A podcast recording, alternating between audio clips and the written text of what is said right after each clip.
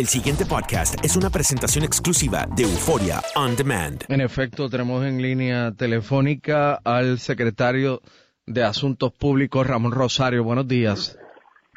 Buenos días, Rubén, a ti y a todos los que nos escuchan. Eh, bueno, eh, ¿cuántas medidas querría la fortaleza o pretende la fortaleza que se atiendan en esta sesión extraordinaria que convocó el gobernador y que empieza hoy en la legislatura?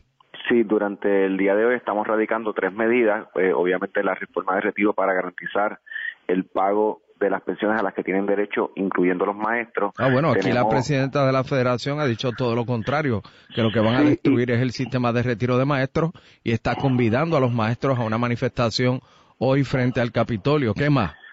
Y eso y por eso es importante que vean el proyecto porque todas las premisas eh, que ella dice que no sabe, una vez ver el proyecto sabrá que no se va a aumentar la edad de retiro, que no se va a aumentar la aportación individual, que se le va a reconocer a todos los maestros, incluyendo los que están hoy, a lo que tienen derecho, incluso cuando se retiren en 5, 10, 15 años. Eso es eh, eh, lo que corresponde y obviamente es un compromiso del gobernador de asumir la responsabilidad que los sistemas de retiros no pueden pagar. Entre las otras medidas, Rubén, tienen los cambios al fideicomiso eh, de ciencias y tecnologías para sacar el elemento de confirmación del Senado, que fue lo que pidió la industria académica en el proceso de evaluación de la medida original. No entiendo. Perdóname. No entiendo. ¿Qué es lo que ustedes quieren hacer ahí? Sabes que el Fideicomiso de Ciencias y Tecnología, el gobernador hizo, envió una enmienda a la Asamblea Legislativa que básicamente eh, reduce la cantidad de funcionarios del gobierno y aumenta la cantidad de funcionarios del sector privado. Eso, pues, para cumplir con uno de los compromisos de su administración de eh, mantener en el sector privado iniciativas de desarrollo eh, tecnológico y ciencias como esa. Eh, los mismos fiduciarios o, ¿verdad? las personas que componen la Junta del Fideicomiso hoy levantaron preocupaciones porque uno de los cambios era que iban a confirmación del Senado y que los términos se, se reducían. El gobernador de Puerto Rico pues, acogió las recomendaciones, estamos enviando enmiendas adicionales a ese proyecto original eh, de administración. Además de esos dos proyectos que te acabo de mencionar, vamos a estar evaluando los cambios a la Comisión de Igualdad para que los miembros no puedan eh, pedir eh, desembolsos, reembolsos de fondos públicos. Tenemos también el proyecto de las máquinas de entretenimiento de adultos para aumentarle lo que es el costo de las licencias, que son parte de los ingresos que necesitamos para cumplir con el plan fiscal. ¿Cuántos ingresos?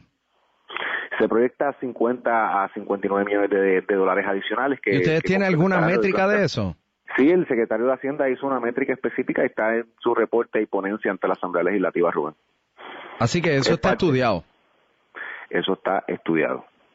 Entiendo. Y hay ponencias ahí del secretario de Hacienda. Este son es parte del dinero que tenemos que ingresar eh, para cumplir con las métricas del plan fiscal y, pues, obviamente la medida se había quedado al final de la sesión legislativa pasada y la van a estar considerando eh, durante esta eh, esta sesión extraordinaria. Y el último proyecto, el proyecto para viabilizar el acuerdo bajo el título 6 del Banco Monetario de Fomento con los acreedores y municipios.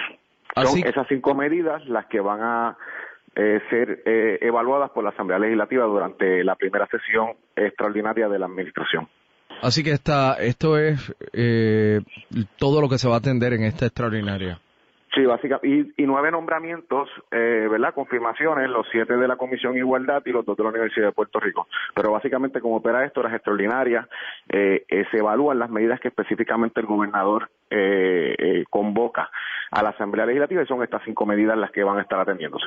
El pasado podcast fue una presentación exclusiva de Euphoria On Demand. Para escuchar otros episodios de este y otros podcasts, visítanos en euphoriaondemand.com.